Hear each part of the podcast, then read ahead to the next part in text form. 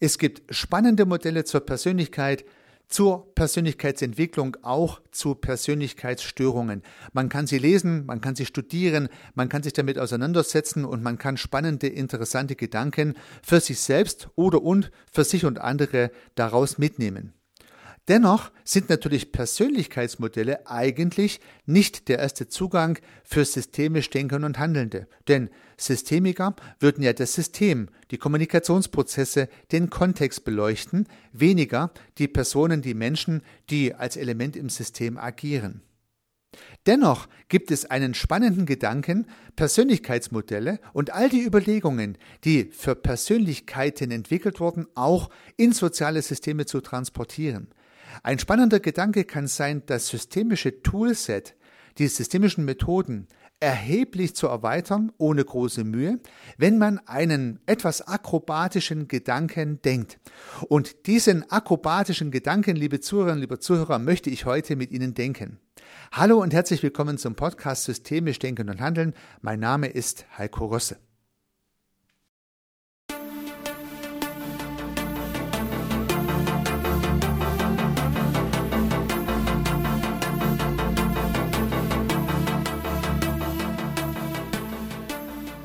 Höchstwahrscheinlich haben Sie sich schon immer wieder mal mit Persönlichkeitsmodellen beschäftigt. Ja, seien es die Big Five, das Disk-Modell, viele andere Modelle der Persönlichkeit, auch Persönlichkeitsentwicklungsmodelle, auch Modelle zur Störungen von Persönlichkeiten, Verhaltensmodelle, Verhaltensauffälligkeiten und ganz viel Theorie und ganz viel Versuch und ganz viel Wissenschaft gibt es dazu. Dann kann man sich natürlich sehr intensiv damit beschäftigen und ich denke, ohne es so ganz genau zu wissen, das ist das, der, das ist das Territorium der Psychologie. Ja, man setzt sich mit dem Menschen an sich auseinander. Und das ist zunächst mal ganz nützlich und hilfreich, aber eigentlich ja nicht der Kern des systemisch Denken und Handelns. Wir als systemisch Denkende und Handelnde wissen ja, dass jedenfalls in der Theorie der Mensch in der Umwelt des sozialen Systems angesiedelt ist. Das heißt, das Fühlen und das Denken und das Handeln des Menschen ist sozusagen sein Bier. Ja, nur das, was in Kommunikation kommt, ist Teil des sozialen Systems. Oder mit anderen Worten, Systemiker würden ja, wenn sie sehr konsequent agieren, den Menschen als solchen gar nicht betrachten und beleuchten, sondern nur betrachten und beleuchten, was dieser Mensch kommuniziert, wie sich dieser Mensch im sozialen System verhält, was er denkt und warum er das denkt und ob er es richtig denkt oder falsch denkt, bliebe dann im Verborgenen. Damit nehmen systemisch Denkende und Handelnde, in dem Fall systemisch Beobachtende, natürlich erhebliche Komplexität aus ihren Beobachtungsszenarien heraus. Ja, sie müssen also nicht alle Menschen und den sozialen Kontext beleuchten, sondern sie beleuchten nur den sozialen Kontext und lassen die Menschen außen vor. Aber damit lassen sie natürlich auch einen großen Baustein, der vielen wichtig ist, nämlich den Mensch im Abseits. Das ist eine allgemeine Kritik an der Systemtheorie. Oftmals wird die Systemtheorie deshalb sogar als unhumanistisch bezeichnet, weil man den Mensch halt in die Umwelt schiebt. Ja, ich glaube, so wie ich es verstanden habe, gibt es natürlich eine notwendige Wechselwirkung zwischen dem, was wir denken und dem, was wir sagen. Aber äh, natürlich ist es so, dass wir viel mehr denken, als wir sagen. Und das ist eigentlich auch klar. Man kann es ja an sich selber beobachten. Ich hoffe jedenfalls, dass Sie nicht alles das, was Sie denken, auch wirklich sagen. Erstens mal würden Sie dann ununterbrochen reden und zum anderen kämen vielleicht auch Kommunikationsbausteine dabei heraus, die Sie besser nicht gesagt hätten, sondern in dem Fall vielleicht doch lieber nur gedacht hätten. Also es gibt tatsächlich einen Unterschied zwischen unserem Denken und unserem Kommunizieren und demzufolge sagt der Systemiker, ja gut, was einer denkt, das bleibt sowieso sein Geheimnis, das möchte ich auch gar nicht erforschen, es reicht mir vollkommen aus zu beobachten, was einer sagt oder etwas allgemeiner gesprochen, wie einer in einer Kommunikationssituation agiert, denn wir wissen ja von Paul Watzlawick, man kann nicht nicht kommunizieren, es muss nicht etwas gesagt werden, um eine Kommunikation zu tätigen. Soweit, so gut. Betrachten wir zunächst diesen Sachverhalt, diese Unterscheidung zwischen Person und Kommunikationssituation, dann liegt auf der Hand, dass es in der Systemtheorie zahlreiche Tools und Ideen gibt, die man entwickelt hat und anwendet, um systemisch arbeiten zu können. Ich denke, das berühmteste Instrument der systemischen Toolkiste sind systemische Fragen, aber auch diverse Visualisierungstechniken, wie zum Beispiel die Timeline oder das Tetralemma oder das Reflecting Team als Idee der Kommunikationsfindung, wenn man so möchte, in sozialen Systemen, äh, sind Toolsets, die man systemisch kennt. Systemisch in der Hinsicht, dass sie versuchen, eine systemische Situation in irgendeiner Art und Weise transparent zu machen, beschreibbar, erklärbar, fühlbar zu machen. Man versucht also mit systemischen Methoden das lebendige System der Kommunikation irgendwie in Anführungsstrichen zu beschreiben, zu begreifen, zu befühlen, so dass man dann darüber reden kann, sich darüber austauschen kann, Lösungen finden kann. So weit, so gut. Wenn man das konsequent zu Ende denkt, dann gibt es also zwei verschiedene Elemente mit jeweils daran angedockten Toolsets. Ja, es gibt die Psychologie mit psychologischen Werkzeugen, die dem Mensch dienen, und es gibt systemische Tools und Werkzeuge, die dem sozialen System der Kommunikation dienen. Diese Toolsets wurden höchstwahrscheinlich für sich jeweils entwickelt und für ihren jeweiligen Anwendungsfall optimiert. Nun habe ich bei mir selbst festgestellt und auch in meiner Kommunikation mit anderen Menschen, die sich für Systemische interessieren, dass man den Mensch dann irgendwie doch nicht so ganz konsequent rauslassen kann. Fast jeder, der irgendwas mit Systemtheorie zu tun hat und sich gerne über systemische Fragen austauscht, hat auch schon mal von Persönlichkeitsmodellen, von Verhaltensmodellen gehört und so weiter und so fort. Das heißt also, den Mensch mit seinen Modellen und seinen Theorien hat man dann doch nicht so konsequent ausgeklammert, wie man es vielleicht denken könnte. Prüfen Sie es gern mal für sich selber. Höchstwahrscheinlich kennen Sie auch das Big Five Modell. Höchstwahrscheinlich kennen Sie auch verschiedene Eskalationsmodelle, die entwickelt wurden für Menschen verschiedene Verhaltensmodelle im, äh, Verhalten, in der Verhaltensforschung, die uns bekannt sind und so weiter. Das heißt, Menschen, die sich für diesen Sachverhalt des Systemischen interessieren, interessieren sich fast immer auch irgendwie für die Persönlichkeit, für den Menschen, so dass es ja gerade immer wieder mal einen Streitpunkt darüber gibt, ob der Mensch nun Teil des Systems ist oder nicht. Aber über diesen Sachverhalt möchte ich heute gar nicht sprechen sondern ich möchte einen gedankenakrobatischen Sprung mit Ihnen versuchen, wie ich eingangs schon sagte. Wir haben es ja im sozialen System mit einem lebendigen System zu tun. Wir beginnen hier mit Unterscheidungen, die einen Unterschied machen.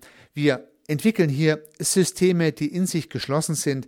Wir haben hier Umwelten, die auf diese Systeme wirken. Wir haben einen Operanten im sozialen System, die Kommunikation, welcher im System operiert. Wir haben autopoetische Prozesse und so weiter und so fort.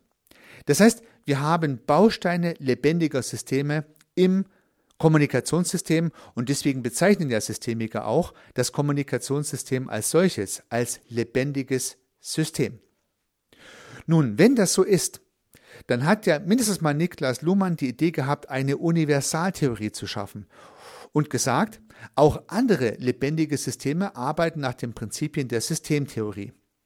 Also auch das Denken beispielsweise als operational geschlossenes System in unserem Kopf folgt den gleichen Prinzipien.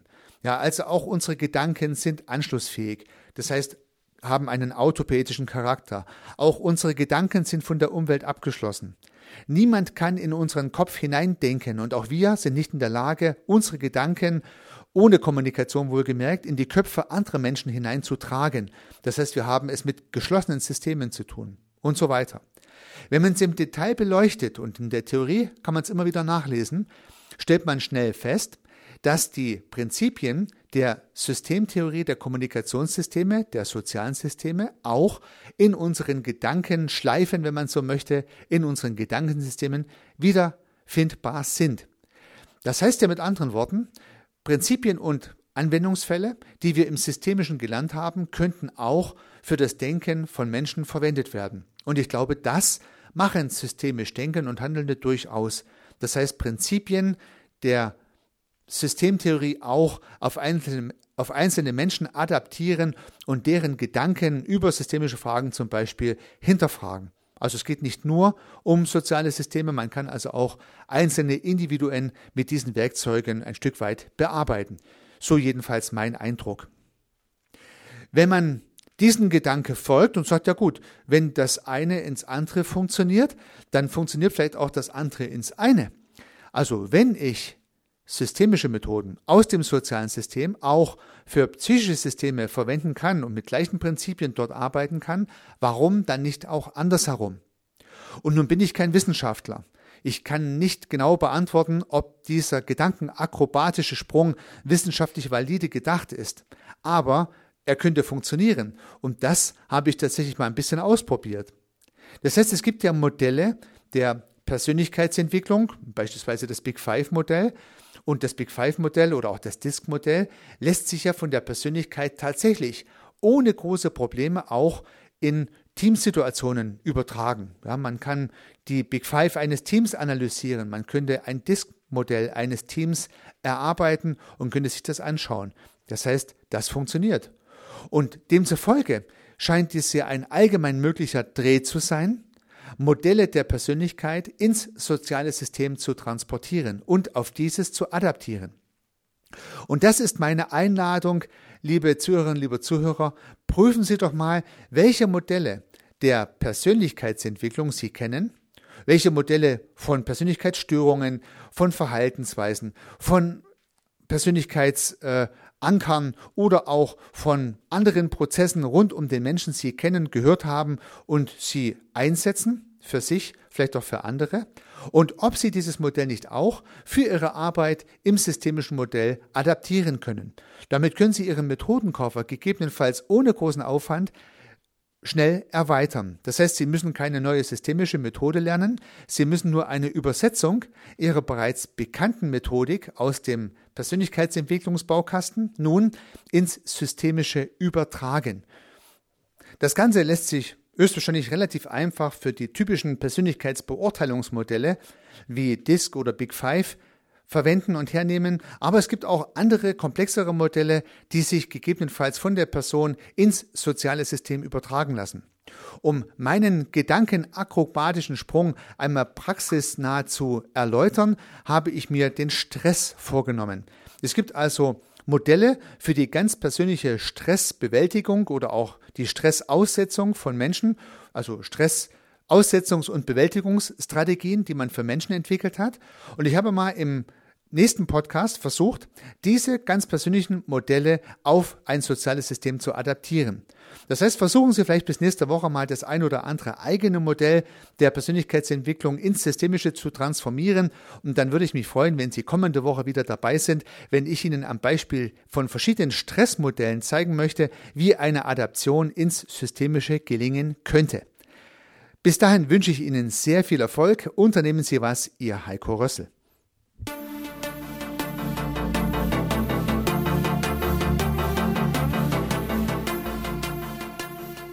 Ich freue mich, dass Sie diese Episode angehört haben und hoffe natürlich, dass sie Ihnen gefallen hat und dass Sie was davon mitnehmen können.